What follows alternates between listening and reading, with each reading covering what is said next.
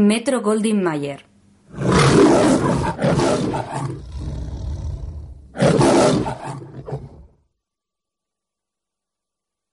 Dos jinetes cruzan al trote la desierta calle de un pueblo mexicano.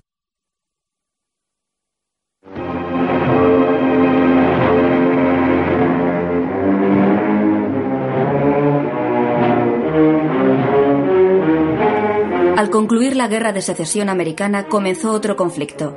El pueblo mexicano luchaba para librarse de su emperador extranjero, Maximiliano. A la contienda llegó un puñado de americanos, exsoldados, criminales, todos dispuestos a enriquecerse.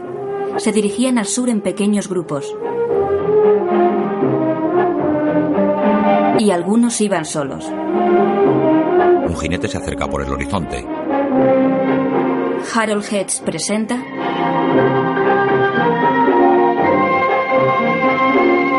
a Gary Cooper y Bart Lancaster en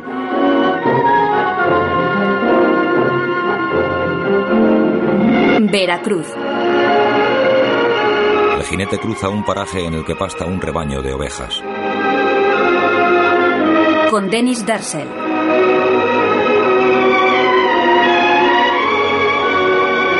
César Romero. Sarita Montiel. George McGrady. Ernest Borgnine. Morris Sankrum. Henry Brandon. Charles Bukinski. Jack Lambert. Jack Elam. James McCallion. James Casey. Guión de Roland Kibby y James R. Webb sobre una historia de Borden Chase. El jinete recorre praderas y bosques mexicanos. Diseño de producción de Alfred Ibarra.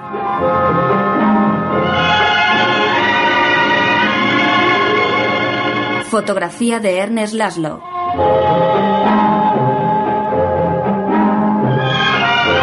Música de Hugo Friedhofer.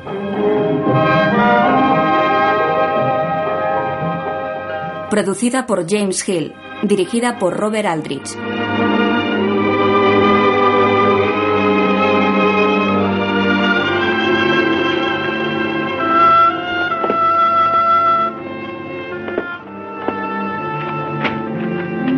Jinete desmonta y mira la pata derecha de su caballo.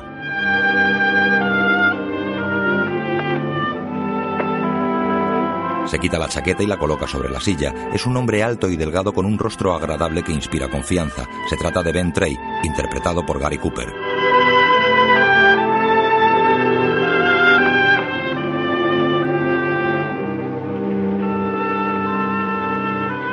Toma las bridas y camina delante del caballo que cojea ostensiblemente.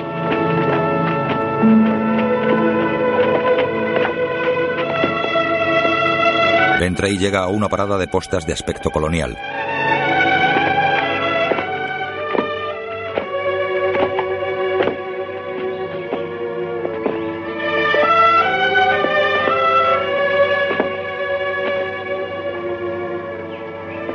Quita la silla del caballo y la coloca cerca de un abrevadero.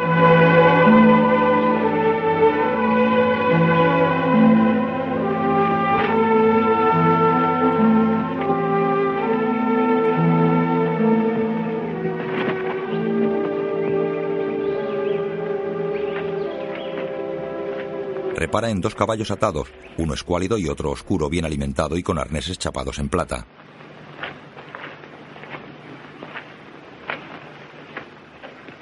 Un hombre de ropa ceñida y aspecto de pistolero sale de la caseta con un rifle bajo el brazo. Es Joe, interpretado por Bar Lancaster. Hola.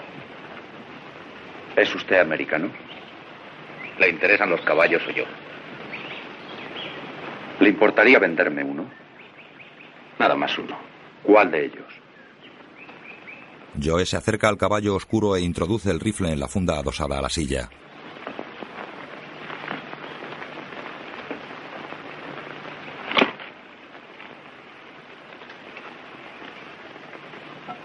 Adivínelo.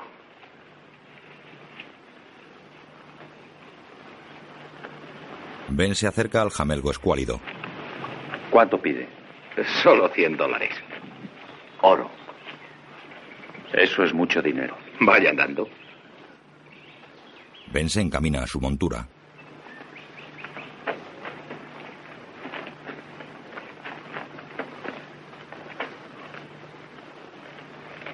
Saca el dinero de las alforjas y se lo entrega a Joe.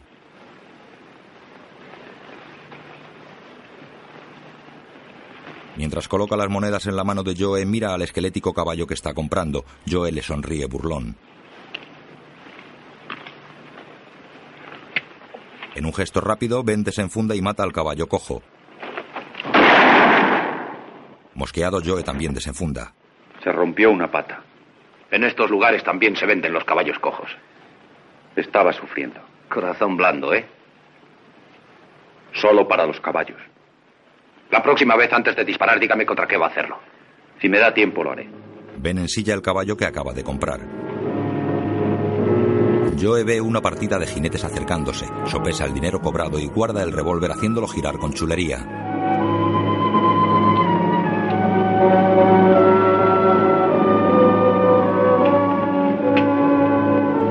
Joe entra en la caseta mientras la partida de jinetes se acerca al galope. Es un escuadrón de coraceros con lanzas, cascos y penachos.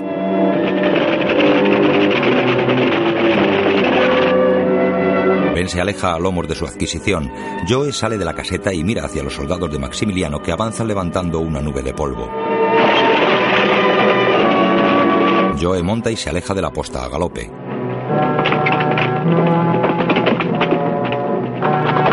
Los soldados llegan a la parada de postas.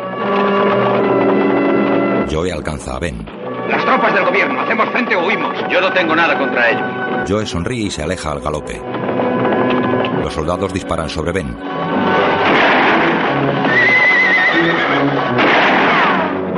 Ben responde y desarma al oficial. Los soldados frenan. Ambos americanos huyen de las tropas imperiales a galope tendido.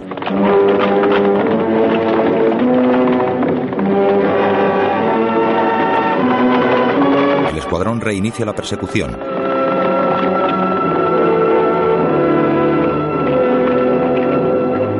Joe se detiene y mira hacia atrás. Ben le alcanza. Buena puntería para uno que no tiene nada contra ellos. ¿Cómo? El del plumero tiró a matarme. Es natural. Ese caballo es de él. Joe se aleja galopando. Ben le sigue. El escuadrón galopa tras los americanos.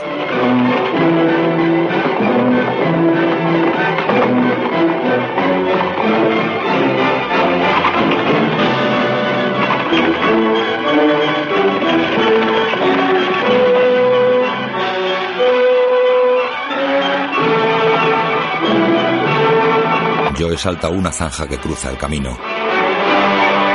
Ben se detiene ante la zanja y vuelve grupas.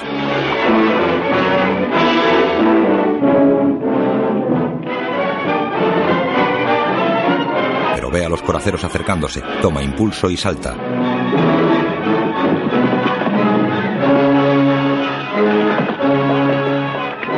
El escuadrón se detiene ante la zanja.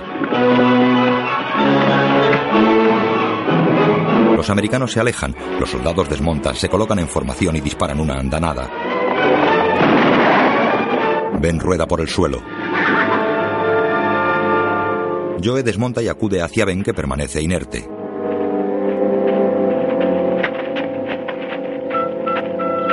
Joe se cerciora de que Ben está inconsciente, se acerca al caballo y le saca el monedero de las alforjas, después espanta al jamelgo.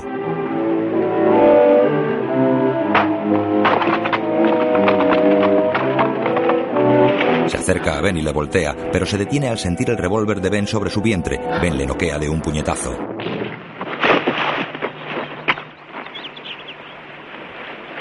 Ben le quita la pistola y se aleja. Joe vuelve en sí.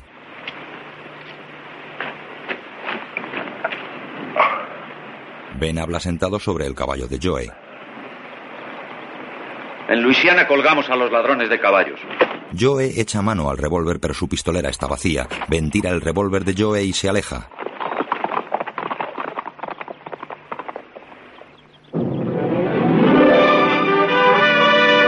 Dos niños acarrean un enorme balde por la calle de un pueblo mexicano al que Ben entra cabalgando.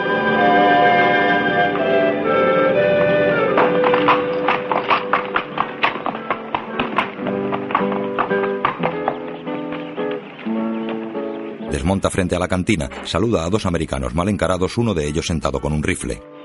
Hola. El americano cargó el rifle. Ben entra en la cantina.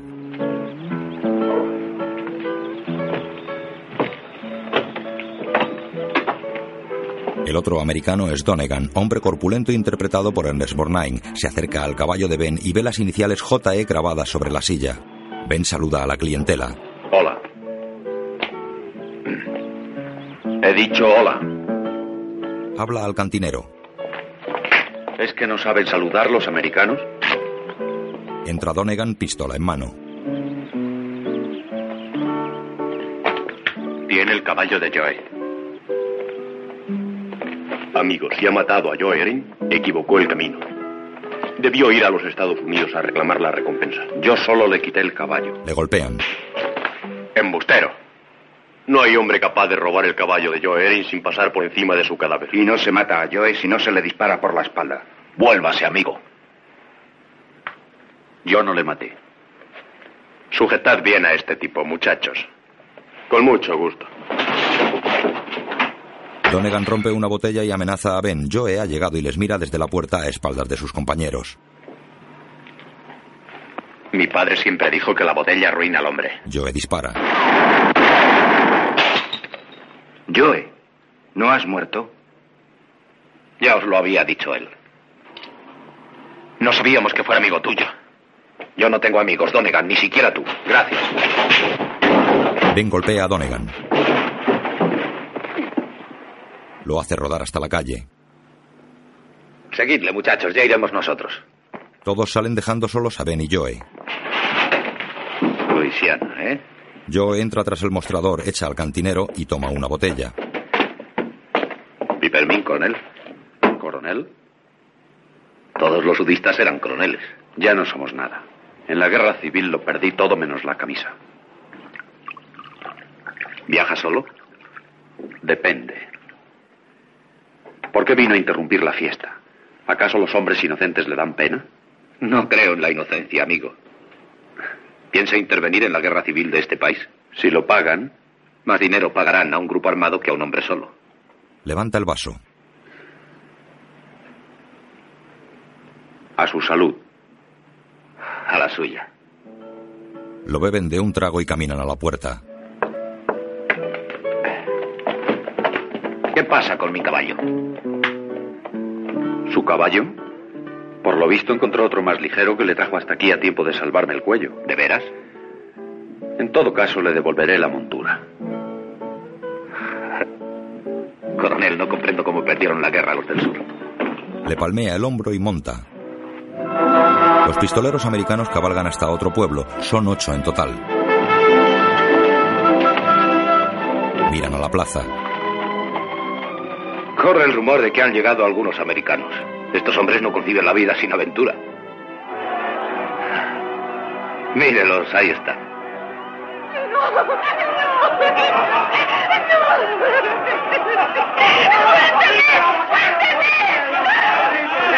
Un jinete mantiene lazada a una nativa. ¿No ves que se te va a escapar? ¡Adelante, muchacho! Una preciosa y joven de amplio escote, interpretada por Sara Montiel, coge un cuchillo y corta la cuerda. ¡Hurra por la muchacha! Joe y sus pistoleros llegan a la plaza. Te la has buscado, chica. Voy a cazarte a ti. El jinete prepara el lazo, pero es cazado por el lazo de Ben. Desde el suelo desenfunda. Ben tira de la cuerda y el jinete pierde el arma. Los americanos le sujetan. Cálmate, hombre. Solo intenta conservarte la vida. Quieto, amigo, quieto. Ese es Ben Train. ¿Y a mí qué me importa ese tipo? Robó el caballo de Joe Erin y consiguió salir con vida. Gracias, señor. La chica besa a Ben en la boca. Creí que solo era hablando con los caballos. La chica esconde en un cesto la cartera que robó a Ben al besarle. Joe habla a los americanos. Muchachos, aquí hay una guerra civil. Sería lástima que hombres como nosotros no estuvieran del mismo lado. ¿Quién está dispuesto a seguirme? Hasta ahora nos va bien solos.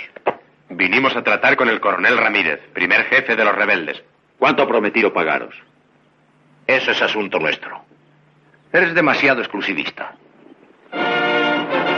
Llega un alto oficial.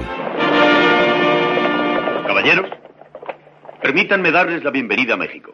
¿Es usted el comandante? Soy el marqués de la Border, ayudante de su majestad Maximiliano, emperador de México.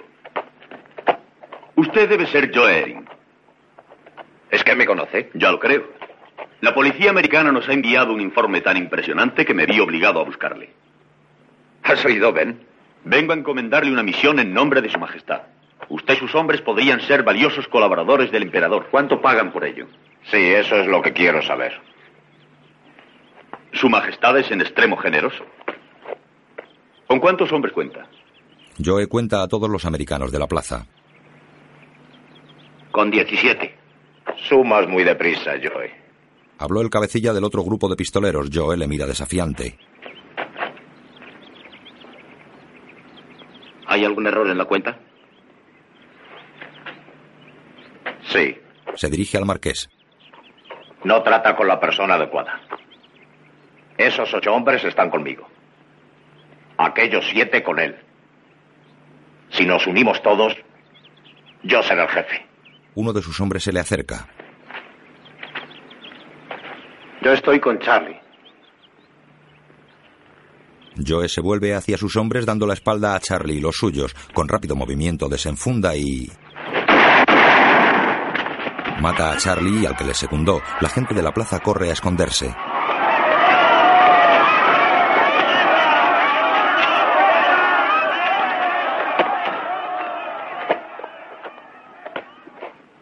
Algún otro que esté con Charlie? Nadie mueve un músculo. Habla el marqués. Bravo. Es un gran honor haberle conocido. El honor es para mí, Excelencia. Se acerca un grupo de mexicanos. ¿Quién es? Un juarista. Un rebelde. Un soldado del ejército de Benito Juárez, señor. Soy el general Ramírez. ¿General? ¿Cuál es su proposición, general? Queremos que luchen a nuestro lado. No se jueguen la vida inútilmente. Estos campesinos no pueden pagarles. Son americanos y sabrán apreciar nuestra lucha por la independencia. Les ofrecemos algo más que dinero. Les ofrecemos un ideal. ¿Qué te parece, Ben? De ideales este sabe mucho. Luchó por el sur. Una magnífica causa, señor. Mi enhorabuena. ¿Por qué? Perdimos. Decía usted que el emperador es extremadamente generoso. Lo lamento, señor. Su excelencia es ahora nuestro prisionero. Joe se acerca al general Ramírez. Uno de los mexicanos toca la guitarra. ¿Qué ha dicho usted? Que el marqués es nuestro prisionero. Igual que todos ustedes. El general Ramírez mira hacia los altos muros que rodean la plaza. Todo el perímetro está cubierto por hombres armados, campesinos de blanco con fajas rojas y sombreros de paja.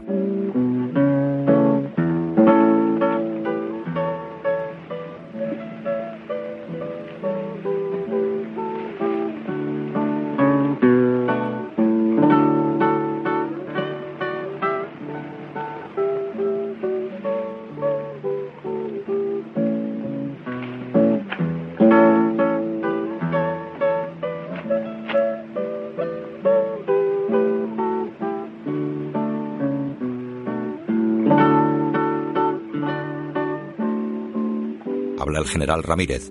Cada uno es un blanco para 20 de los míos. A esta distancia hasta las viejas armas son eficaces. Si es tan sencillo, ¿por qué no disparan? No somos salvajes, ni matamos a sangre fría. Pero no permitiremos que sirvan a Maximiliano. Si no se rinden todos antes de que Pedro termine la canción, procura alargarla cuanto puedas. Porque a lo mejor es la última que tocas. Aguarda. Ben se adelanta. ¿Qué hacen esos chicos ahí? Sí, claro. Me gustan los niños. ¿A usted también, general? Desde luego. Donegan, Pittsburgh, llevaos a esos chicos. Donegan y Pittsburgh se acercan a un grupo de niños y los meten en la iglesia. Vamos, vamos dentro. Vamos. ¡Ya están, Joe! Esos dos no alterarán nuestros planes, ni 200 como ellos. No, pero pueden evitar que crezcan muchos niños, amigo. ¡Donegan! Si quiere que esos niños vivan, llévese a sus hombres de aquí. Cuando se vayan ellos, nos iremos nosotros. Las guerras nunca se ganan matando niños. A un gesto del general Ramírez, todos los juaristas que cubren la plaza bajan sus armas.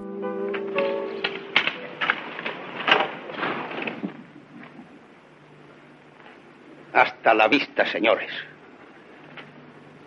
Les doy mi palabra, volveremos a vernos. El general Ramírez y los rebeldes juaristas se van.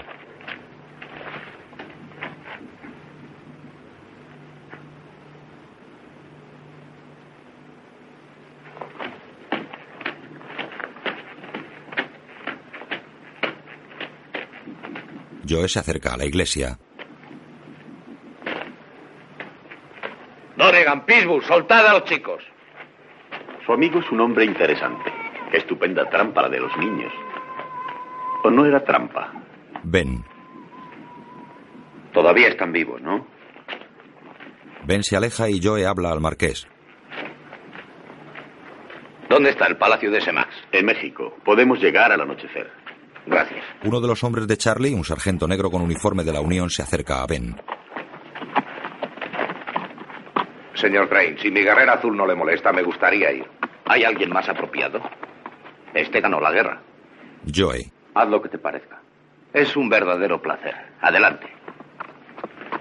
La chica que le besó lanza un aguacate a Ben que busca su cartera para pagarle. Mi cartera. Para usted, señor, es gratis. El marqués. Resultaría inútil buscar al autor del robo. Hoy en México, si se trata de buscar a un ladrón, desaparece como el humo. Era de piel mala, Ben. Max te comprará otra. No era por la cartera, sino por el recuerdo. Tenía 12 dólares. Americanos y soldados se van. La hermosa chica sonríe y saca la cartera del cesto.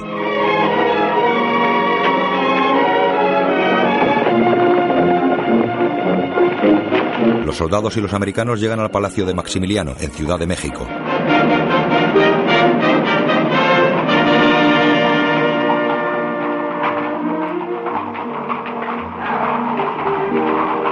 Precedidos por el marqués, los americanos entran en los salones de palacio donde la corte está reunida. Los hombres visten uniforme de gala o traje de etiqueta y ellas grandes miriñaques. La decoración es de estilo isabelino. Los pistoleros americanos, sucios y desarrapados, se mezclan con la elegante concurrencia.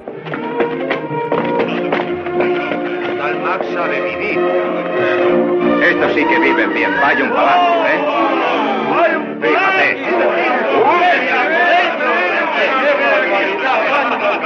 Se abalanzan sobre la comida. ¡Eh, mirad lo que hay aquí! ¡Fijaos bien! ¿No se une a nosotros, caballero? Ben. Es un palacio digno de un emperador. ¿Conoce su historia? En el sur también leíamos. Y en tiempos tuvimos uno o dos palacios que podían compararse con este. Comprendo.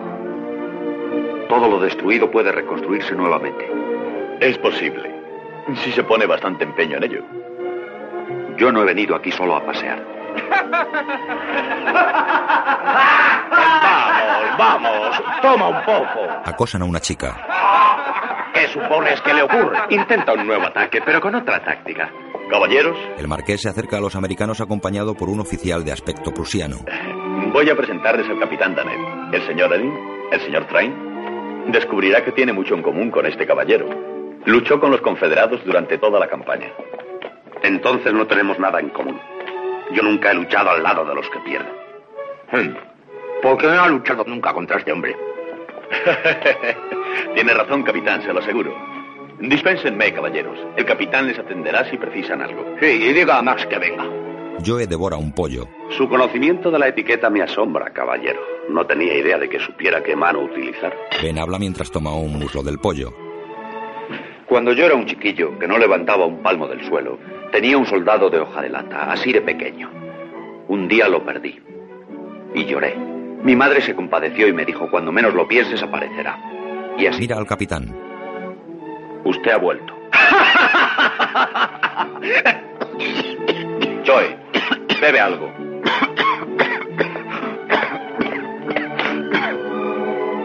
Joe se acerca a un camarero y bebe copas de un trago. Una dama que le observa se da la vuelta asqueada.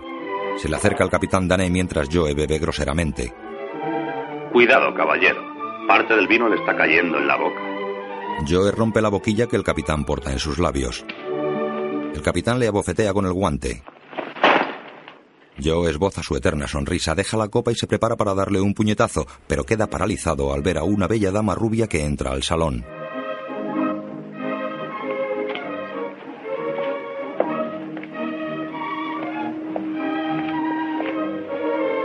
Coge el guante del capitán, se limpia la boca con él y se lo devuelve ante el asombro del oficial. Hola, hola. Y tan hola. La mujer cruza impertérrita entre los americanos. Ben se acerca a Joe, asiente y ambos van tras ella hasta la terraza donde el marqués la saluda. María, esta noche estás encantadora. Gracias, Andrés.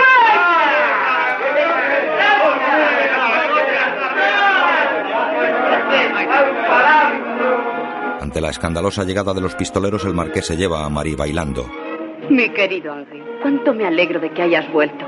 El palacio parecía vacío sin ti. Es evidente que tu viaje ha sido un éxito. Sí, un éxito, pero desagradable. Los americanos se acercan a la pareja. Eh,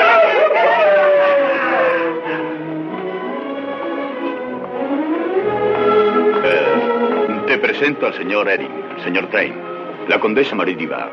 Enchanté. No me extraña que tuviera tanta prisa en llegar. Ah, les Américains son très sympathiques. Un elogio bien merecido. Merci, madame. Usted es un bel produit d'importación. Monsieur, su francés es tan perfecto como su galantería. En Nueva Orleans aprendemos a familiarizarnos con ambas cosas. Caramba, con los del sur, amigo. Todos dejan de bailar y miran hacia una de las puertas de acceso al jardín. El maestro de ceremonias anuncia. Su Majestad el Emperador. La orquesta se pone en pie. Discúlpenme, caballeros. El marqués se acerca a la escalinata por la que accede el emperador Maximiliano. Majestad. Henry. Esta gente tiene aspecto sospechoso. Conocen la naturaleza de su misión. Solo les dije que serían bien recompensados. ¿Te parece suficiente recompensa para ellos la muerte? Si no bajo el fuego de los juaristas, quizá atravesados por los lanceros de vuestra majestad. Preséntame enseguida ese valeroso grupo.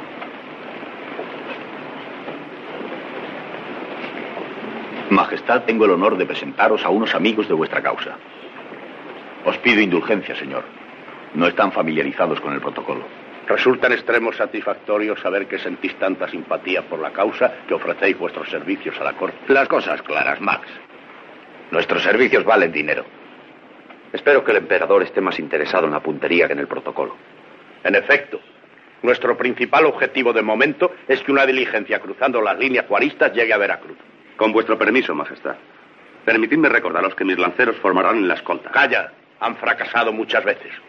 Os pido indulgencia, señor. Pero ¿por qué razón no van a fracasar también ellos? Pittsburgh. Pittsburgh le acerca un rifle. Este es el porqué. Entendido. ¿Me permite? Fui campeón en mi juventud. Joe entrega el rifle al emperador. Ah, sí. El nuevo Winchester de repetición. Su rapidez es mayor que la de una pistola automática y su alcance el de la vista. Amigo, lo hace todo menos disparar sin balas. Muy ocurrente. Pero en todo caso un arma es buena según las manos que la manejan. Joe coge el rifle de manos del emperador. La gente se hace a un lado. Agárrese, Max. Y no se preocupe por las mujeres y los niños. Apunta a los lanceros. Allá voy. Despuntó cinco lanzas. Fantastic. Joe ofrece el rifle a Ben, quien lo coge y hace un gesto para que la gente se aparte más.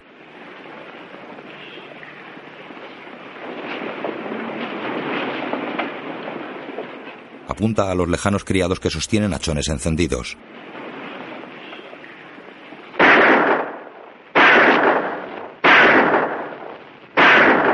Apaga seis.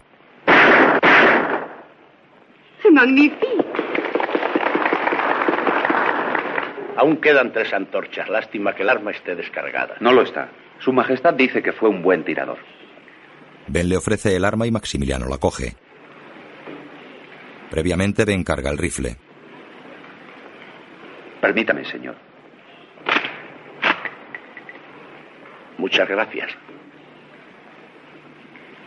El emperador apunta y apaga el hachón. ¡Bravo! ¡Bravo! Ben carga de nuevo el rifle. Hacia adelante y hacia atrás. Maximiliano apunta mientras el criado reza. Apaga el hachón. ¡Bravo! ¡Bravo!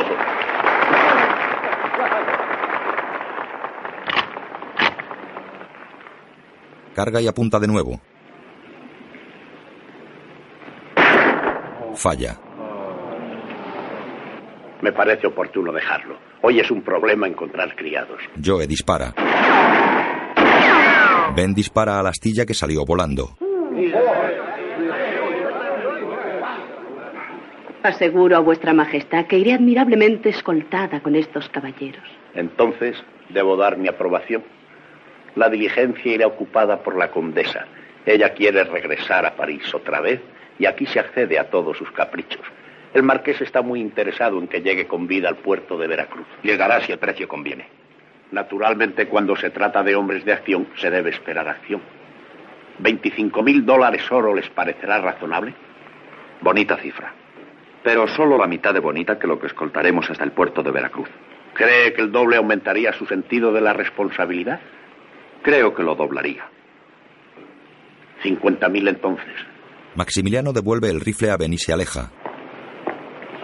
El marqués ofrece su brazo a la condesa y van tras el emperador. Asombrado, Joe mira a Ben. Ben le entrega el rifle y se aleja. Caramba con los del sur. A la mañana siguiente la carroza sale de palacio escoltada por un escuadrón de lanceros del capitán Dané, los americanos y varios carros militares.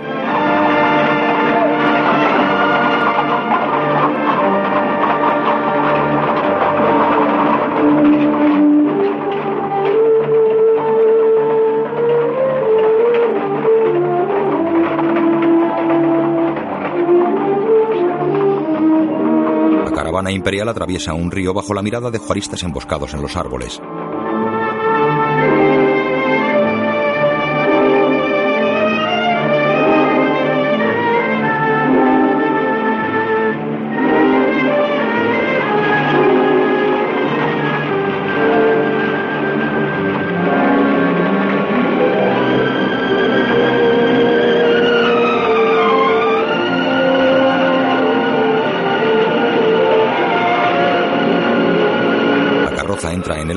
Dentro de ella va la condesa.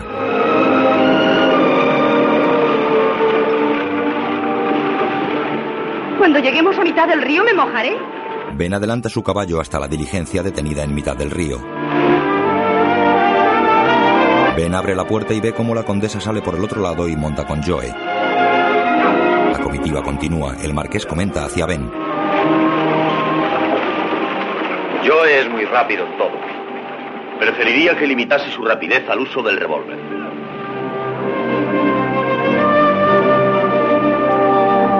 Ya cerca de la otra orilla, la condesa vuelve a la diligencia.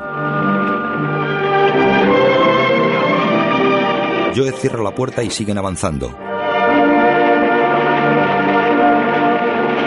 Ben alcanza a Joe y los dos miran la profundidad de las huellas que deja la diligencia. Curioso terreno, ¿eh? Una diligencia deja huellas más profundas que un carro con exceso de carga. Sí, es muy curioso.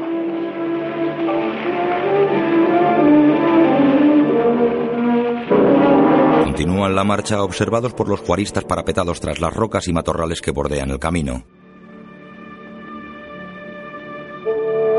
El general Ramírez habla a uno de sus hombres. Un convoy muy numeroso para proteger a una mujer. Necesitaré dos días hasta reunir hombres suficientes para atacar. Búscalo. Sí, señor. Mientras tanto, unos pocos harán el trabajo de muchos. La comitiva llega a las puertas de un convento. Un fraile saluda al capitán Dané. Bienvenido, señor. Necesito comida y bebida para 70 personas. De lo mejor, ¿entendido? Pero, señor, nuestras provisiones son escasas y el emperador no nos paga. Cenaremos dentro de una hora. Soldados y carros entran al patio del convento cerrado por murallones y construcciones de piedra encalada. Tras la diligencia entran Ben y el marqués. Aquí tienen un vino muy bueno. Cosecha del 59. Pasaremos aquí la noche. Esto es fácil de defender.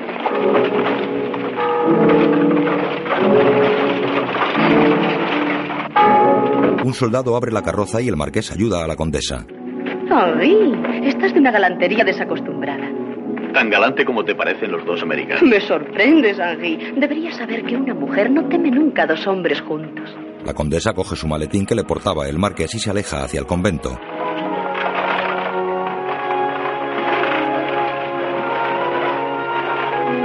Antes de entrar se vuelve y ve cómo la carroza es retirada hasta los establos.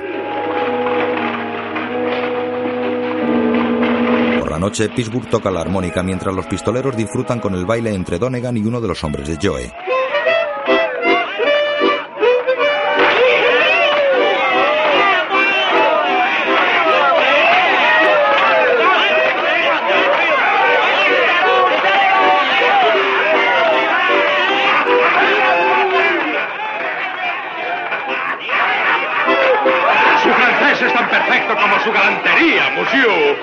En Nueva Orleans aprendemos a familiarizarnos con ambas cosas.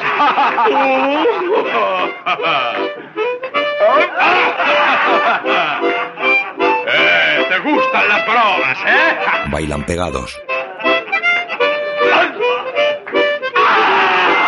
¡Debo quitarte de mi pie! Donegan le tira al suelo y se agarra a su pie pisoteado. Antes te advertí que tuvieras cuidado. Otro pistolero. ¿Los americanos son tan galantes, monsieur? ¿Me concede este baile, condesita? Bailan, se acerca Joe.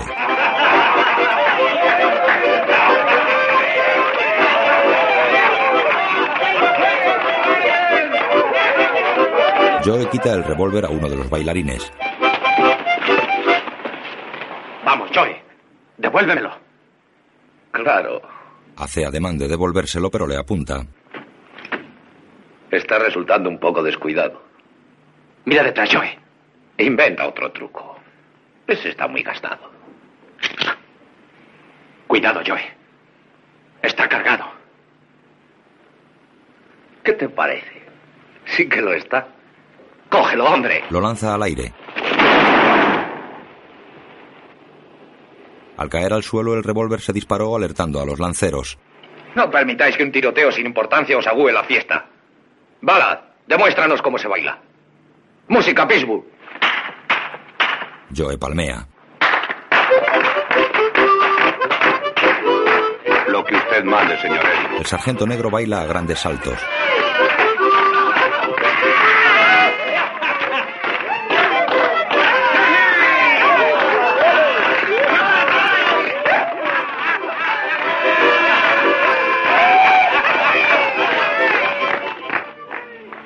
Joe accede a los establos por un arco que da a un molino de agua.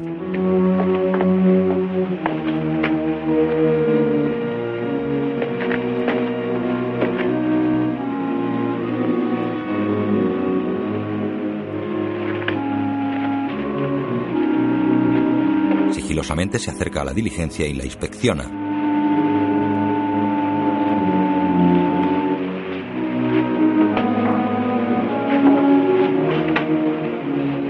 Abre la portezuela e investiga el interior.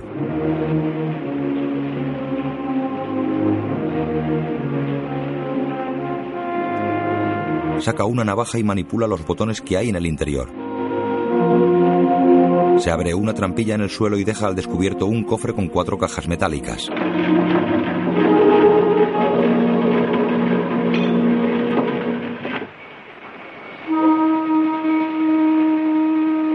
Una de las cajas y está repleta de monedas de oro. Hola. Hola. Joe se vuelve, es Ben. ¿Cuánto calculas que hay? Lo suficiente. ¿Para dos? Buenas noches. Es la condesa. Cada una de estas cajas contiene medio millón de dólares en oro. Tres millones. Una cantidad que acaricia el oído. ¿Va usted a visitar París o a comprarlo? Este oro servirá para traer tropas de Europa que mantengan a Maximiliano en el trono. Pero hay otros medios de gastarlo, más civilizados que la guerra. Madame, es usted un arca de sorpresas. Oiga la mayor de todas. Yo me conformo con un millón. Pues yo no. Soy muy ambicioso. Joe tiende la mano hacia el cofre. Ben se interpone. Sería una pena no conservarlo todo junto. ¿eh? Es posible. Pero ninguno de ustedes puede salir solo del país. Si los juaristas se apoderaran de ello, ganarían la guerra. No lo consentiremos. No conoce a los juaristas. Tienen sospechas de todo. El propio Maximiliano se sirvió de mí para burlarles. ¿Cómo cometería el error de elegirlo a usted? El emperador tiene mucho afecto al marqués. Y yo me aseguré de que el marqués me lo tomara a mí. Total, un asunto que se viene amasando hace tiempo. En efecto. En Las Palmas estará esperándome un capitán de la Armada. Tiene un barco rápido que bordeará la costa desde Veracruz. ¿Y el marqués está informado? Oh, desgraciadamente, he descubierto, para, para vergüenza mía, que Henri es leal a su emperador. Estoy segura de que si fuera necesario, moriría por Maximiliano. ¿Quién nos garantiza que dice la verdad? ¿Y a ustedes quién les garantiza? Condesa, empieza a hablar un idioma que entiendo. ¿Y usted? Será un viaje interesante. Sacan sus armas. Me gustaría que dejaras de vigilarme. Vamos, caballeros. Falta mucho para llegar a Veracruz. La condesa les baja las armas y se aleja. Asegura la trampilla del suelo de la diligencia golpeando el botón con la culata de su arma. Los dos hombres se enfundan y se van.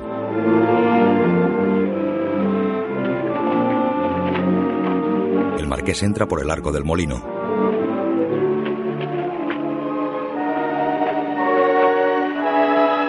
Se acerca a la diligencia con sigilo.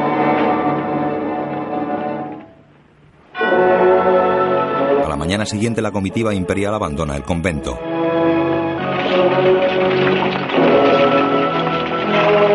Ben y Joe cabalgan tras la diligencia. Se les une el marqués. ¿Has visto? Debió descansar a gusto esta noche para encontrar la mañana tan divertida. No es la mañana, es la condesa. ¡Qué mujer! Ya lo creo. Vale su peso en oro.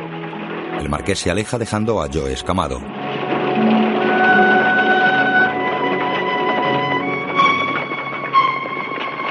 La comitiva recorre las calles de un pueblo. Los juaristas les esperan disfrazados de mendigos y campesinos. La hermosa chica que besó a Ben sale de una casa.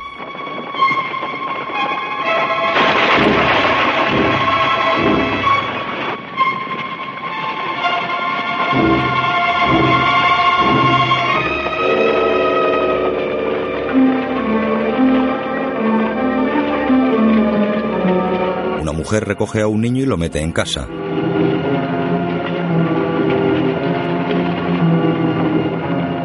Varios juaristas esperan con un carro lleno de paja. Adelante. Los juaristas cruzan el carro cortando la comitiva en dos. ¡Dejad paso! Los rebeldes salen de sus escondites y disparan.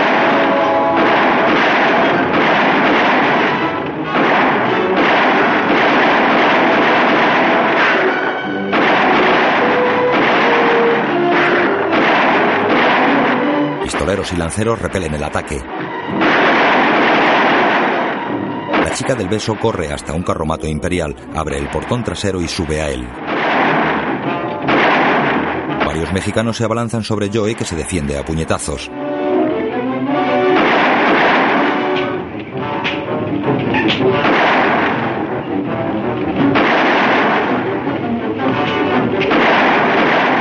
Ben dispara contra los rebeldes apostados en los tejados. Ve a Joe luchando a puñetazos.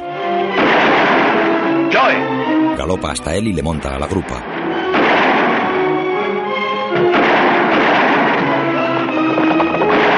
El general Ramírez habla a sus hombres. ¡La diligencia!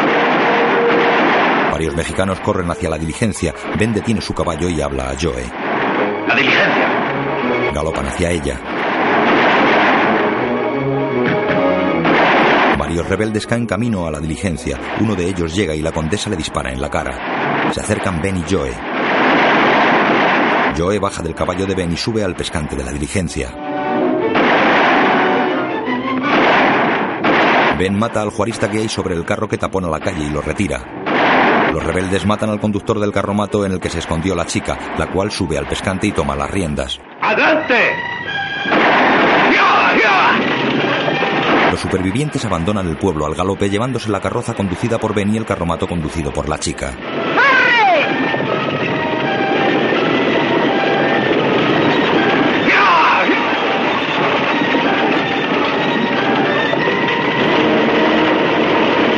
Una barricada de juaristas les cierra el paso recibiéndoles con una andanada.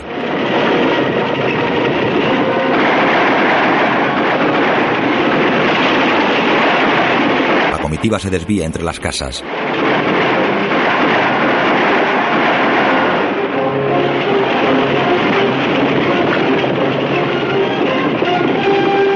Salen a campo abierto bajo las balas rebeldes. La chica azuza a su caballo.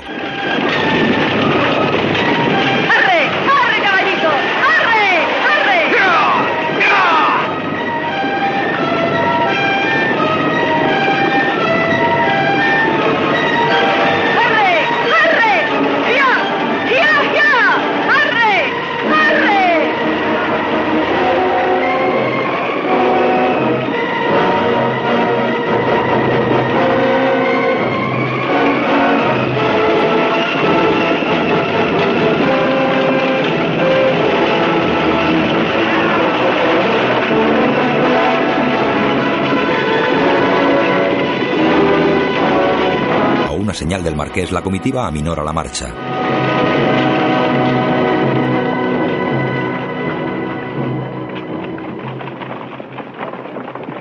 Joe habla a Ben. Me ha salvado el pellejo, amigo. Te salvó la lentitud de aquel tipo. Si tardas un poco en disparar, hubiera sido más rico. No se me ocurrió en aquel instante. Lástima que no hayas conocido a Ihana. Tenía la mejor casa de juego de Laredo. Cuando yo era pequeño mató a mi padre durante una partida de dados. Tanto se arrepintió que me ofreció su casa. ¿Qué tiene que ver eso con haberte salvado la vida? Él solía decir, no corras riesgos innecesarios, ni confíes tampoco en nadie innecesariamente, ni hagas favores que no sean necesarios. Ace vivió lo justo para saber que tenía razón. Murió 30 segundos después de tirar yo contra él. ¿Sabes una cosa? Es la primera vez que cuento a una persona la historia de mi vida. Gracias. El capitán ordena.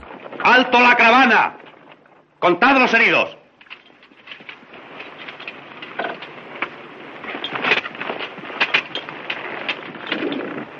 Los pistoleros se acercan a la chica. Pittsburgh intenta agarrarla y ella le abofetea. ¡Vaya, qué feliz encuentro! ¿Por qué no intentas domarla ahora, Pittsburgh? ¡No conseguirás atraparla, Pittsburgh! La chica sale corriendo perseguida por el pistolero.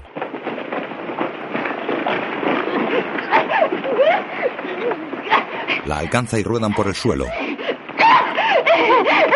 Se acercan los demás.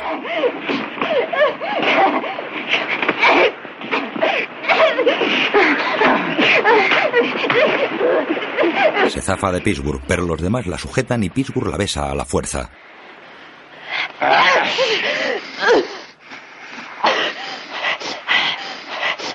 ¿Qué te pasa, muchacha? ¿No gritas entusiasman las mujeres que gritan. Posiblemente acuda Ben Train a rescatarte otra vez. ¿No te parece, Donegan? Quizá. Le da un rodillazo y huye.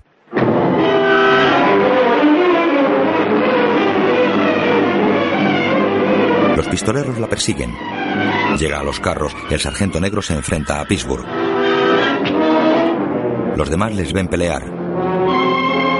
Donegan coge a la chica en brazos y se une al grupo.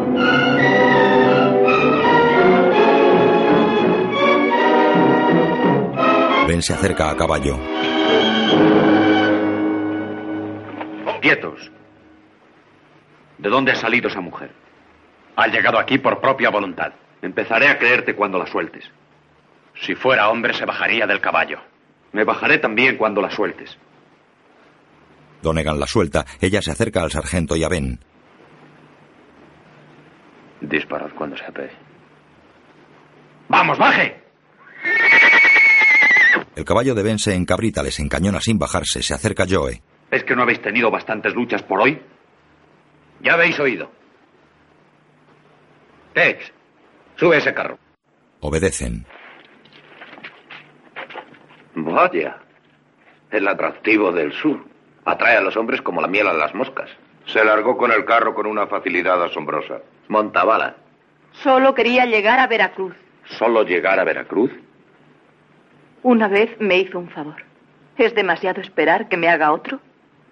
Ese vestido que llevas es muy bonito. No pensarás rechazarla, ¿verdad? Le romperías el corazón. El capitán Danet me ha informado de sus hazañas. Mi enhorabuena, mademoiselle. Ha de explicarnos a qué se debe su presencia entre nosotros. ¿No lo ha oído? La tomamos como pasajera. Tal decisión corresponde solo al marqués. ¿Y bien? Le deseo un buen viaje hasta Veracruz. Hay que emprender la marcha. ¡Atención la caravana! Todos montan. Ben abre el portón trasero del carromato y ayuda a la chica a subir a él. Gracias, señor. ¡En marcha! Joe se le acerca. Estupendo, ven. Ya tenemos novia los dos. No pierdes ocasión de mirar por mí, Joe. ¿Por qué no? Eres el primer amigo que tengo. Ben se aleja con un gesto de incredulidad en la cara.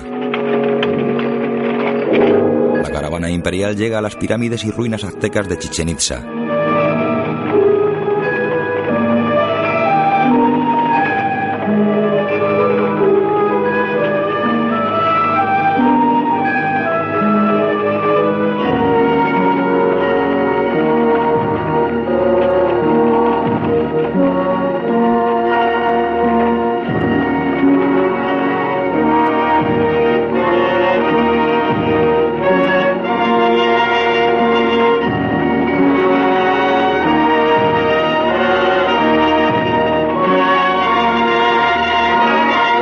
Bordea la gran pirámide azteca desde cuya cúspide un juarista les vigila.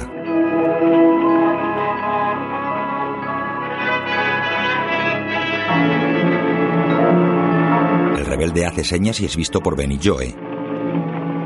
Es el quinto que vemos hoy. No, el sexto. Apuesto a que las montañas están plagadas. Si es así, no creo que esperen mucho más.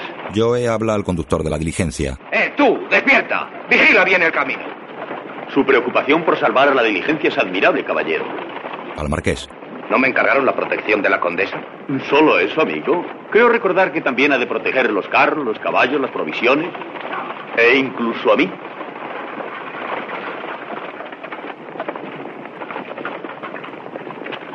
Joe cabalga junto a la diligencia hablando con la condesa. Ese marqués enseña demasiado los dientes con su sonrisa de cocodrilo. No se preocupe tanto de la diligencia. Ni de mí. Si cuando lleguemos a Las Palmas el capitán del barco no ha llegado, tendrá usted que oírme. Dos lanceros caen abatidos. Un juarista dispara emboscado entre los matorrales. Los lanceros le persiguen hasta una hondonada plagada de yucas y matojos.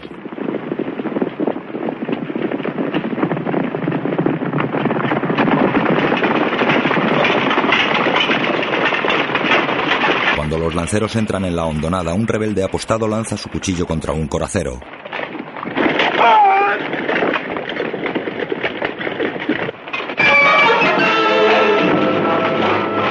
Capitán Dané abate al rebelde de un sablazo. Los lanceros le capturan y le llevan ante el marqués que comenta hacia Ben. Tenemos un prisionero. Y tres lanceros menos. No hemos hecho un buen negocio.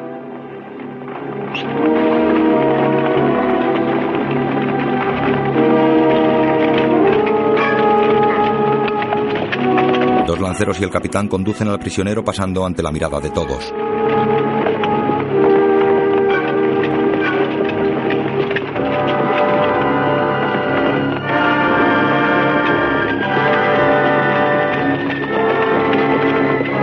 Empujan al prisionero con las lanzas derribándolo. El rebelde se levanta, el capitán Dané ordena. ¡Corre! ¡Corre, imbécil! El juarista sale corriendo, lanceros apostados en su carrera arremeten contra él. El rebelde evita al primero, pero un segundo le ataca. Joe comenta. ¿Por qué no prueban a tirarle piedras? ¿No querrá usted ver un fin demasiado precipitado? Los dos lanceros le atacan a la vez y lo derriban. El rebelde se levanta y sigue corriendo. Una fila de lanceros le corta el paso quedando acorralado. El juarista mira a los soldados acercándose con las lanzas apuntándole. ¡Viva Juárez! En el pescante del carromato, la chica mexicana baja la mirada. La comitiva continúa la marcha por los parajes llanos y abiertos de Chichen Itza, perfilados por pirámides escalonadas. Ben se acerca al carro de la chica y salta a él desde su caballo. Un viaje ameno. No es ameno ver matar a un hombre, aunque sea un juarista. Aunque sea un juarista, extraña palabra para una mexicana. Es difícil ser patriota con el estómago vacío. Pero si Ramírez y los juaristas vencen, tal vez cambien las cosas. ¿Cómo van a vencer? Sin armas y sin dinero. Usted vio al general Ramírez y eligió a Maximiliano. ¿Por qué iba yo a ser distinta? Eh, Tú eres distinta. Las demás chicas no roban carteras. ¿Dónde está? Si usted piensa así, señor, ¿por qué me permitía acompañarle? Vamos, dámela. ¿La ha buscado usted bien, señor? Ben echa mano a un bolsillo y encuentra su cartera. Por supuesto, está vacía. Él le señala el vestido. 12 dólares. La costumbre de robar no se pierde fácilmente. ¿Por qué tienes tanto interés en llegar a Veracruz? Para mí no es prudente seguir en un sitio mucho tiempo. Además, Veracruz está muy poblada. Y hay muchos bolsillos. Y muchos vestidos. Según he oído decir, aquí en México los ladrones consiguen desaparecer como el humo, ¿es cierto? Al humo se le ve desaparecer. Supongo que yo quisiera llegar a Veracruz. ¿Lo conseguiría? Es posible, señor. ¿Pero por qué? Un hombre llamado Ace Hanna solía decir que es una ventaja tener un as de repuesto. ¿Iríamos juntos? Cualquiera sabe. Ben vuelve a su caballo y desde allí lanza la cartera a la chica.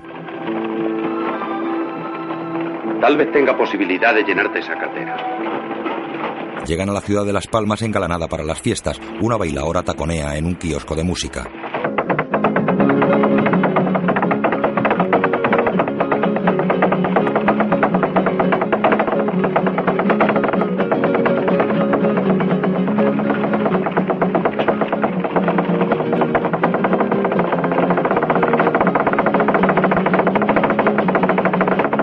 Cabalga junto a la diligencia. ¡Ay! Dime, Me gustaría detenerme aquí. Las Palmas es famosa por sus fiestas. desde luego. Además estarás cansada.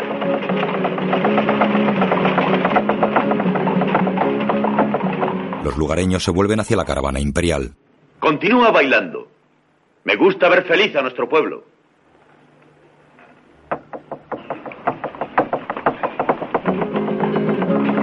El marqués se acerca a Dané.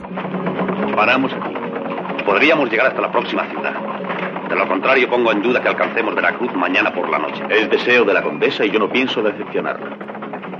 En ese caso me ocuparé de buscar comida y alojamiento para todos. Solo comida, el alojamiento no será necesario. Porque es aquí donde la condesa piensa traicionar. Alto la caravana. Desde la diligencia, la condesa hace señas a un capitán de barco sentado en la terraza de una cantina.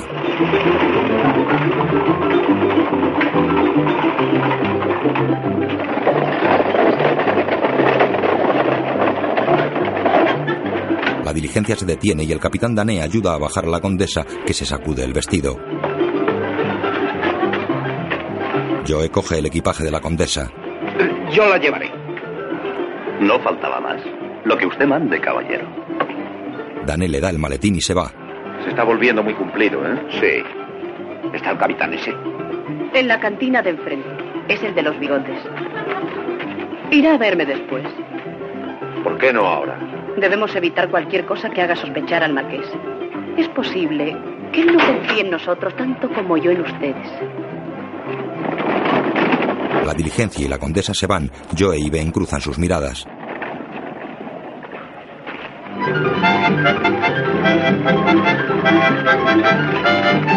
Mientras una orquesta toca en el kiosco, un coro baila una jota.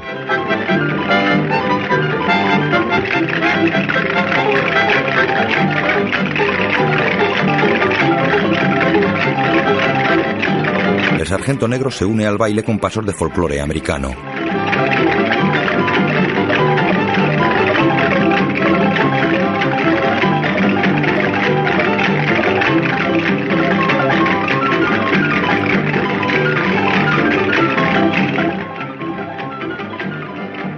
Apartado de todos, Joe observa al capitán de barco sentado en el velador. El resto de los pistoleros participa en la fiesta bailando con nativas. Ben se acerca a Joe. ¿Todavía no lo ha visto? Mm. Aún no. Si se empeña en esperar demasiado, voy yo mismo a hablar con él. Cuidado. No lo espantes. Espera que haya tenido ocasión de decir a la condesa dónde está el barco. ¿Eres tan tonto como para confiar en ella? No, pero no va a poder moverse sin nosotros. Sácame de una duda, coronel. ¿Cómo pudo acabar contigo una guerra civil? Cometí la torpeza de sostener la última batalla en mis propiedades. No te preocupes. Después de esto podrás levantar tu casa con mármoles. No tienes idea de lo que supone perder una plantación. No es solo la casa. Es la tierra, los que en ella trabajan, que han quedado en la más completa miseria. Y ahora dependen de ti para empezar de nuevo, coronel. Tienes el corazón blando y no solo para los caballos. No pierdas de vista al capitán. Yo vigilaré el oro. Ben se marcha, mientras el sargento sigue bailando a saltos.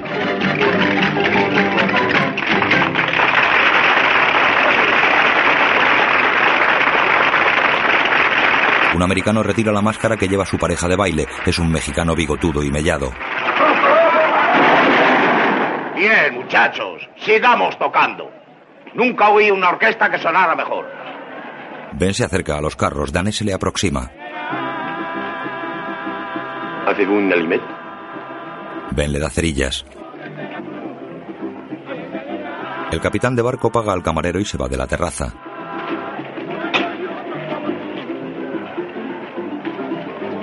Joe le sigue.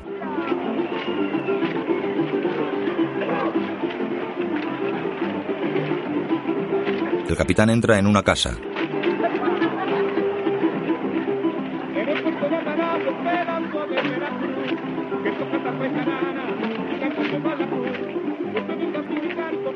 Ben entra en el recinto de los carros, se acerca a la diligencia, abre la puerta y encuentra dentro a la chica mexicana.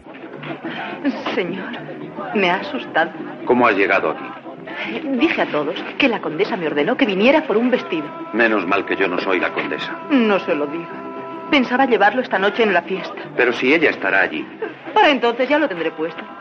Valdrá la pena, señor. cuando te vea con ese traje. Ella le calla con un beso. Joe ve la escena. Ella se va y Ben echa mano a su cartera. Joe se le acerca.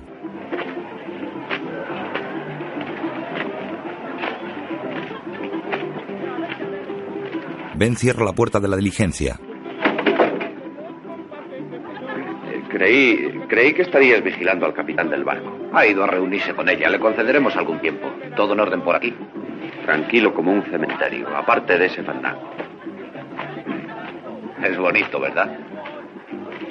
Debe resultar difícil mantener el pensamiento en el trabajo cuando se escucha la música. Desde luego, si se piensa en la música. ¿Has visto a alguien por aquí? Ni un alma. De haber visto a alguien hubieras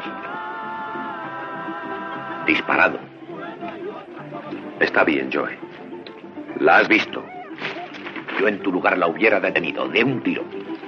¿Por robar un vestido? Me parece que tú y Ace Hannah no hubierais hecho buenas migas. Ace no hubiera tenido más remedio que hacerlas. Joe esboza su sempiterna sonrisa y se va dando un portazo a la diligencia, pero la portezuela queda abierta. Ben cierra tranquilamente la puerta de la carroza.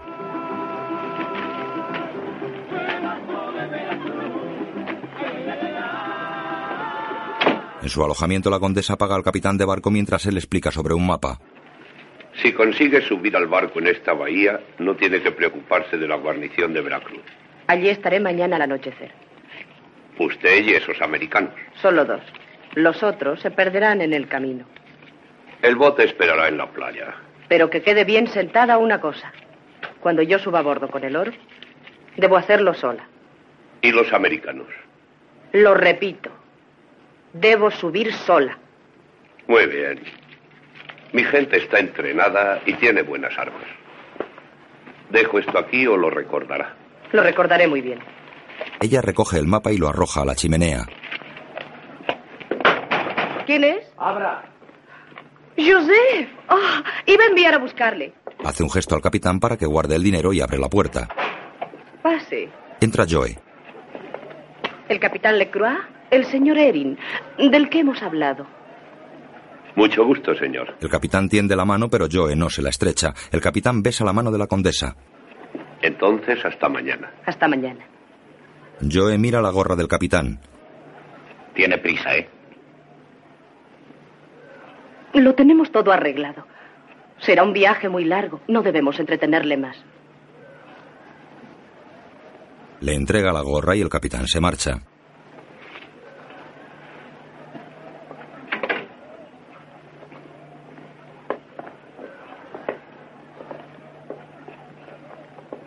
Ella se retira de la puerta, Joe entra y cierra.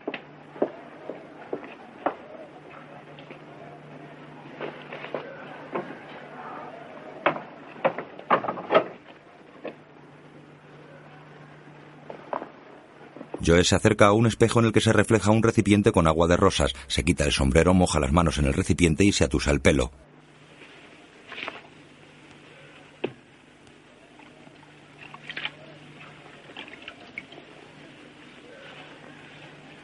Se frota los dientes con los dedos y sonríe al espejo. La condesa se le aproxima con dos copas levantadas. Por París. Brindan y beben.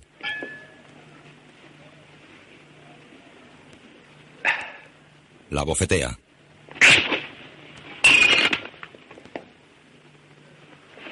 Olvida quién soy yo, ¿eh? No olvido nada. Ese capitán me miraba como si ya contara entre los muertos. ¡Qué estupidez! He visto esa expresión muchas veces para no reconocer. Si tampoco confías No en mí. confío en nada.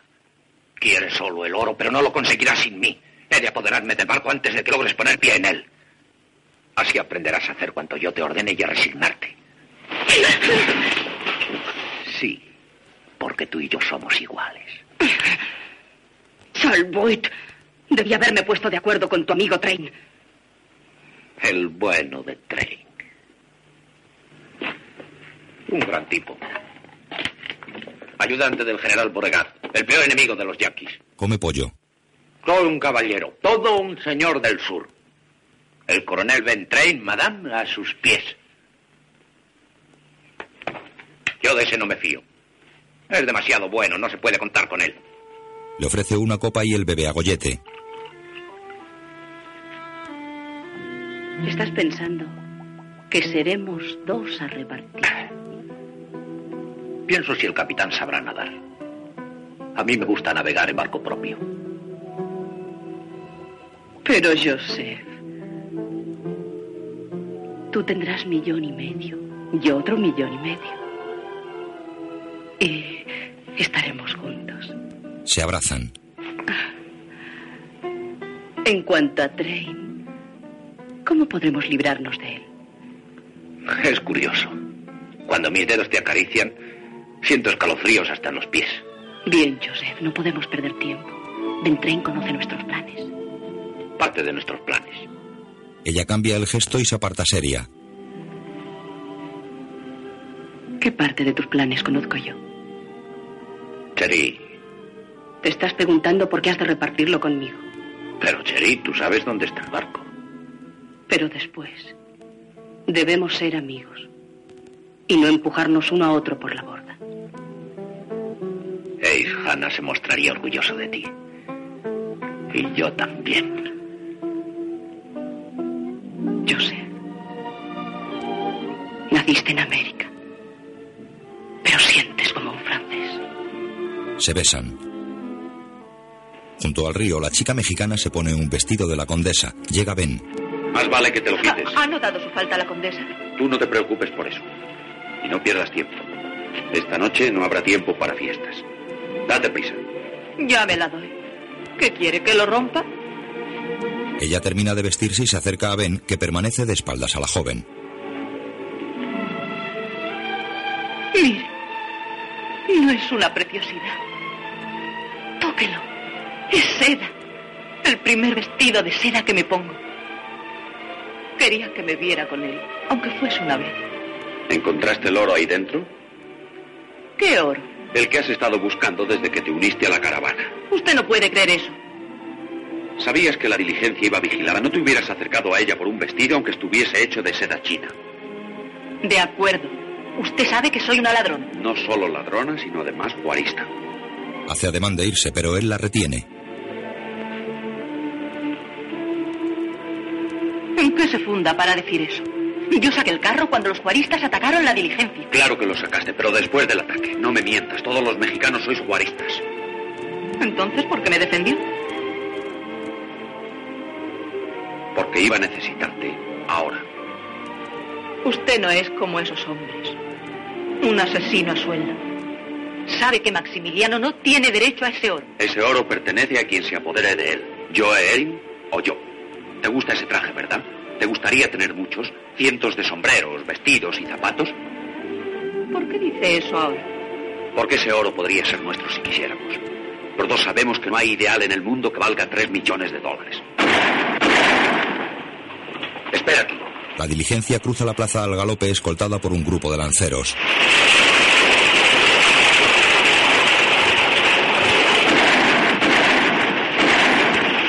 Joe corre tras ellos disparando. Ataja cruzando la plaza y abate a dos lanceros.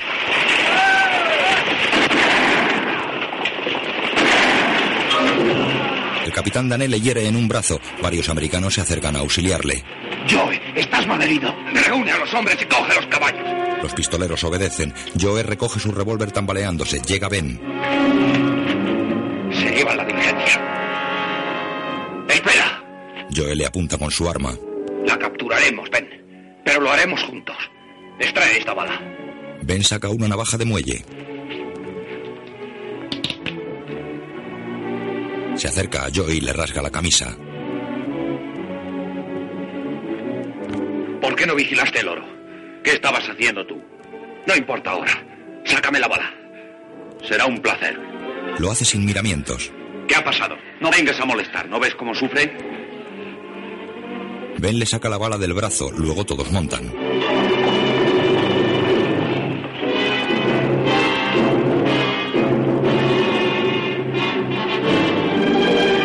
A la mañana siguiente la diligencia cruza un puente de piedra escoltada por los lanceros de Maximiliano.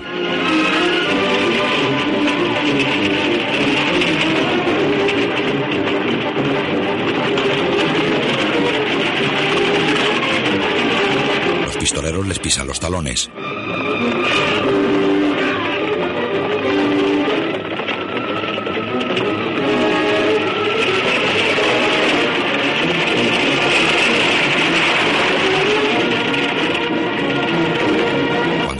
Joe dispara.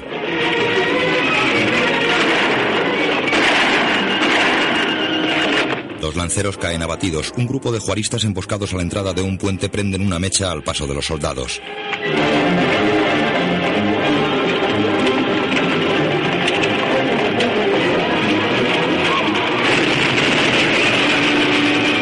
La diligencia vuelca a consecuencia de la explosión. Ben y Joe desmontan y corren hacia la diligencia. Ben y Joe se vuelven y ven a todos sus hombres apuntándoles con las armas.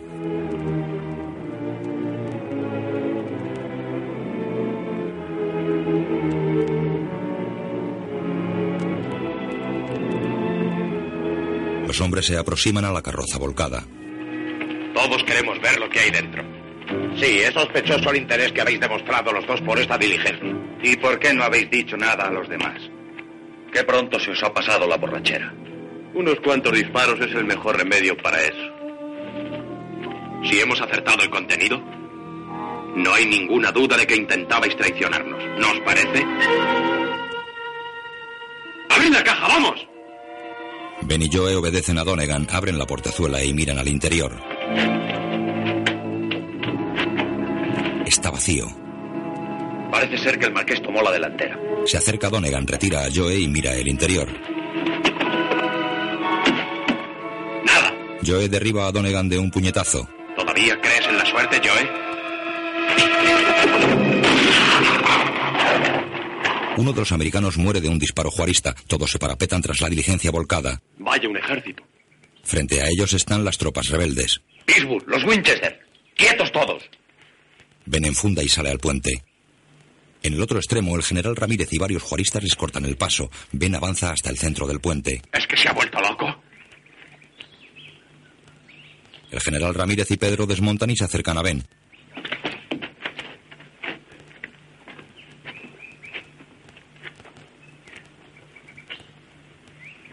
Joe ordena a sus pistoleros. Esperad un momento.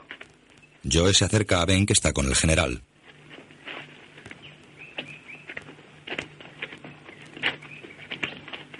Tenía razón, general. Volvemos a vernos. Hace bien en rendirse, señor. ¿Rendirme? Nada de eso. ¿Por qué perder más vidas inútilmente? Aquí no hay ningún oro que defender. Pedro, Pedro va a la diligencia. Se ha burlado de todos. Tengo idea de que el oro va en un carro de provisiones camino de la guarnición de Veracruz. usted no ha venido hasta aquí solo para decirme eso. Sugiero que unamos nuestras fuerzas para recuperarlo. No. Ese oro pertenece a México y no se repartirá con nadie. No pretendo tanto, sino que nos pague por ello. Solo cien mil dólares. Es mucho dinero. Algunos moriremos antes de conseguirlo. Pedro regresa y confirma que el oro no está. Muy bien, pagaremos ese dinero contra la captura del oro. Cumpla usted su palabra. Nosotros cumpliremos la nuestra. El general y Pedro vuelven hacia sus tropas que se retiran a un gesto de Ramírez.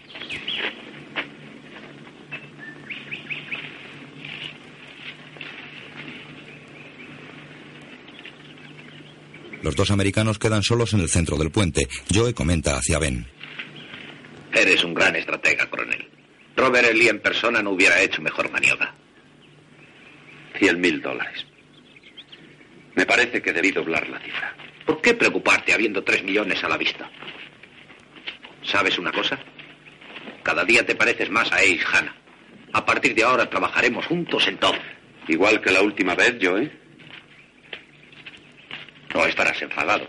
Vamos, ¿crees que tengo algún motivo para ello?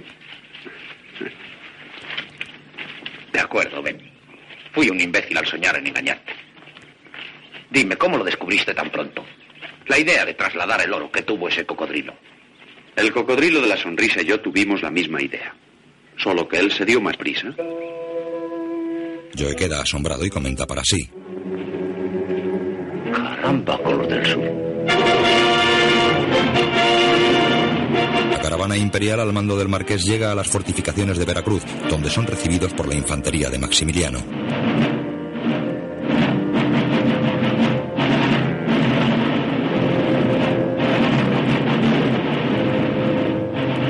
El capitán Daney y el oficial al mando saludan al marqués. Veo que se ha anticipado a mí, capitán. Mi ruta era más directa y tenía buenas razones para darme prisa. No hay duda. Pero el ardid dio resultado. El emperador quedará complacido. ¿Listo el barco? Sí, señor. El capitán enviará una escolta para llevar a usted y la carga a bordo a tiempo para zarpar aprovechando la marea. Bien. Y ahora... Condesa. ¿Cuánto vas a disfrutar enviándome a la cárcel, Henri? No lo creas. El marqués ayuda a la condesa a bajar del pescante. La condesa ha llevado hasta ahora una vida agradable. Haz que disfrute de ella lo poco que le queda. Sí, señor. Por aquí, madame. El oficial se lleva a la condesa. La caravana de carros y la escolta entran al patio.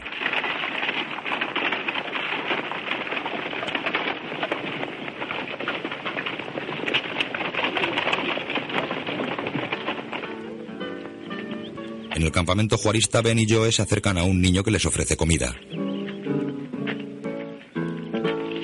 Gracias, hijo. Están más amistosos de lo que esperaba. Pero qué ingenuidad. Nos han tomado por tontos. Se imaginan que vamos a recuperar el oro para ellos. Caminan mientras comen, pasando ante un grupo de rebeldes que escriben en pequeños papeles. Eden. No sabía que supieran escribir. ¿Qué están haciendo? Por lo que les espera mañana, quieren asegurarse de que les enterrarán con su verdadero nombre. Ah. Hombre, es una buena idea. Escribe tú el mío y yo escribiré el tuyo. Será el último engaño. Pedro y el general. Hay noticias. Hemos hecho una descubierta alrededor del fuerte. Están mejor preparados que la última vez. Y entonces nuestro ataque fracasó.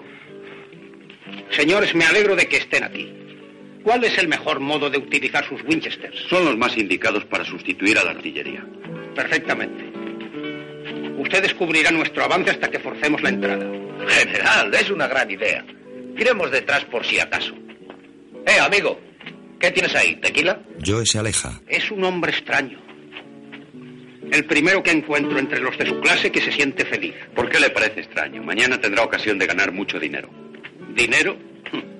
¿Vale la pena arriesgar la vida por él? Confieso que yo no sé de nada mejor. Ha de perseguirse algo más que eso. Tener otras inquietudes. Yo también las tengo. Mira su rifle. La chica se acerca y ofrece una jarra a Ben. Ya se conocían, ¿verdad? Nos hemos visto un par de veces. Ramírez se va. ¿Le sorprende verme? ¿Por qué? Anoche quedamos usted y yo de acuerdo en que ese oro pertenecía a México. Como la miel a las moscas, ¿eh, Ben? Joe se aproxima bebiendo. Gracias. Ben devuelve la jarra a la chica y sigue caminando con Joe.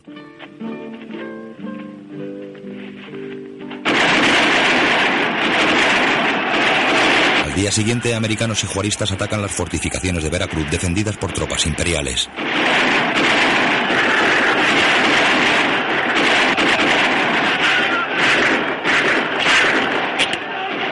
Desde sus posiciones de disparo, los americanos ven cómo los soldados repelen el ataque de los rebeldes que se retiran de la explanada que da acceso al fuerte.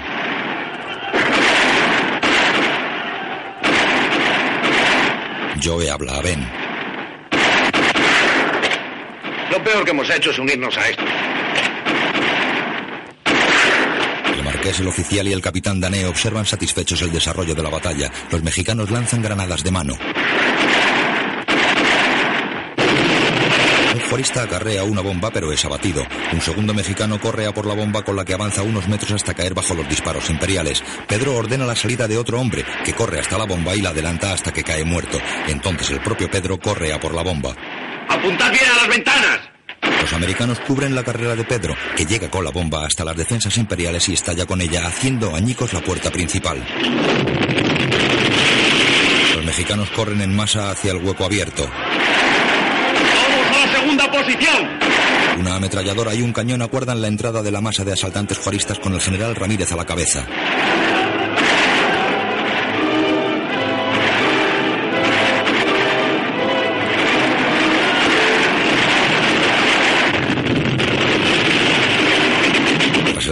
El cañonazo, la ametralladora barre la vanguardia rebelde. ¡Adelante! Ben y los americanos se posicionan a espaldas de la ametralladora.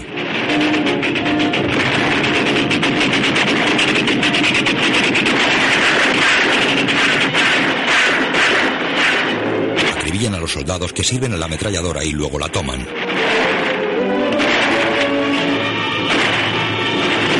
Un nuevo cañonazo hiere a Ramírez y a varios juaristas. Ben y Joe se hacen con la ametralladora y barren a los soldados que atienden el cañón. ¡Buen tiro, coronel! Luego barren la línea de fusileros.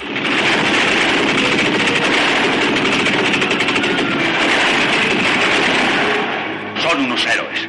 Si consiguen el oro, se lo han merecido. No pensarás cumplir tu palabra. Yo no los dejo ni mirarlo, no vayan a deslumbrarse. Ben le mira despectivo. Un soldado les lanza una granada. ¡Cuidado! Ben y Joe se levantan entre el humo de la explosión. Cogen sus Winchesters y una granada y saltan al patio por el que entran los mexicanos. La caballería carga comandada por Dané.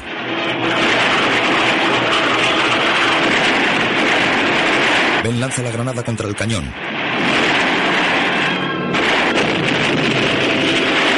Los rebeldes avanzan. Joe ve a Dané caído. El capitán intenta coger su sable, pero Joe se lo impide y le patea la cara.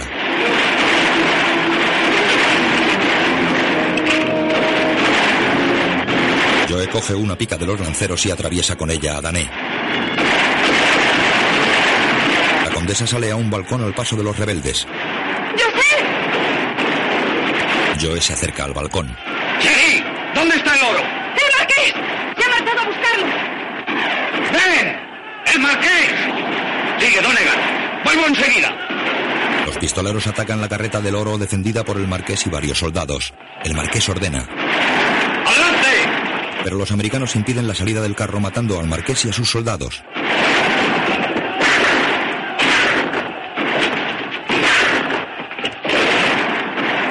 Un disparo mata a Donegan. ¡Balad! Llévate este carro de aquí. Joe mira hacia la condesa y trepa hasta su balcón con la agilidad de un acróbata.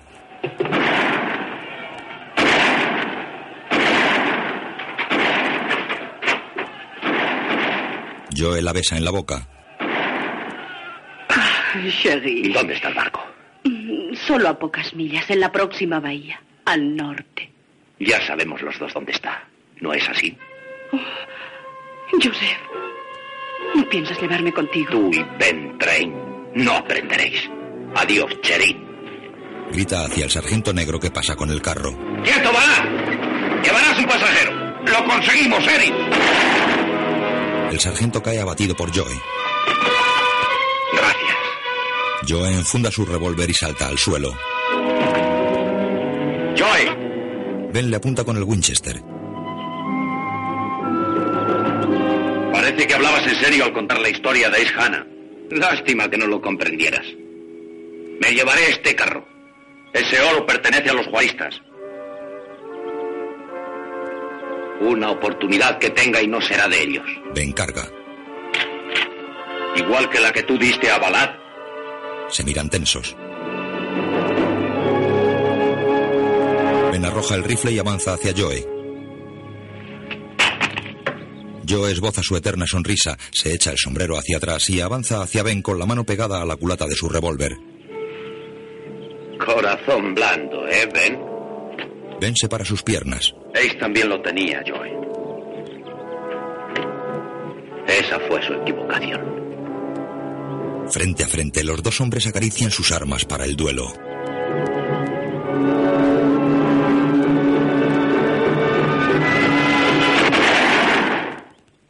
Joe enfunda su arma girándola con chulería. Luego se desploma. Ben se aproxima a él sin dejar de apuntarle.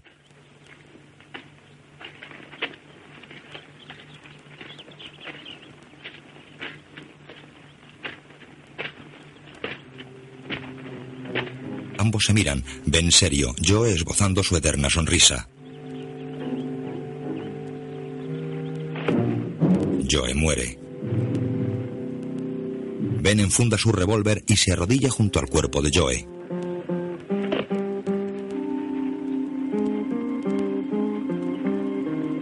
Coge el revólver de Joe y lo tira con rabia.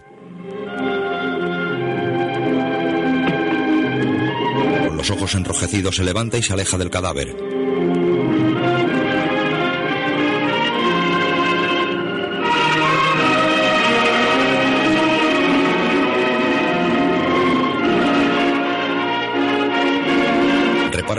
Aún en el balcón, la saluda tocándose el ala del sombrero y sigue su camino. Cabizbajo atraviesa un callejón alfombrado por los cadáveres de ambos bandos. En el patio las mujeres se arrodillan ante los caídos. La chica mexicana, con su vestido de 12 dólares, lo ve y corre hacia él.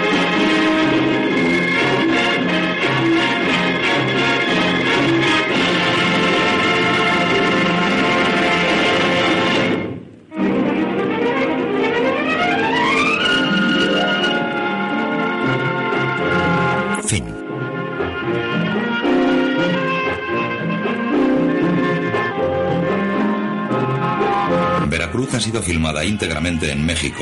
Los productores agradecen la cooperación del pueblo y del gobierno mexicanos y de los técnicos cinematográficos mexicanos, sin cuya ayuda no hubiera sido posible esta película.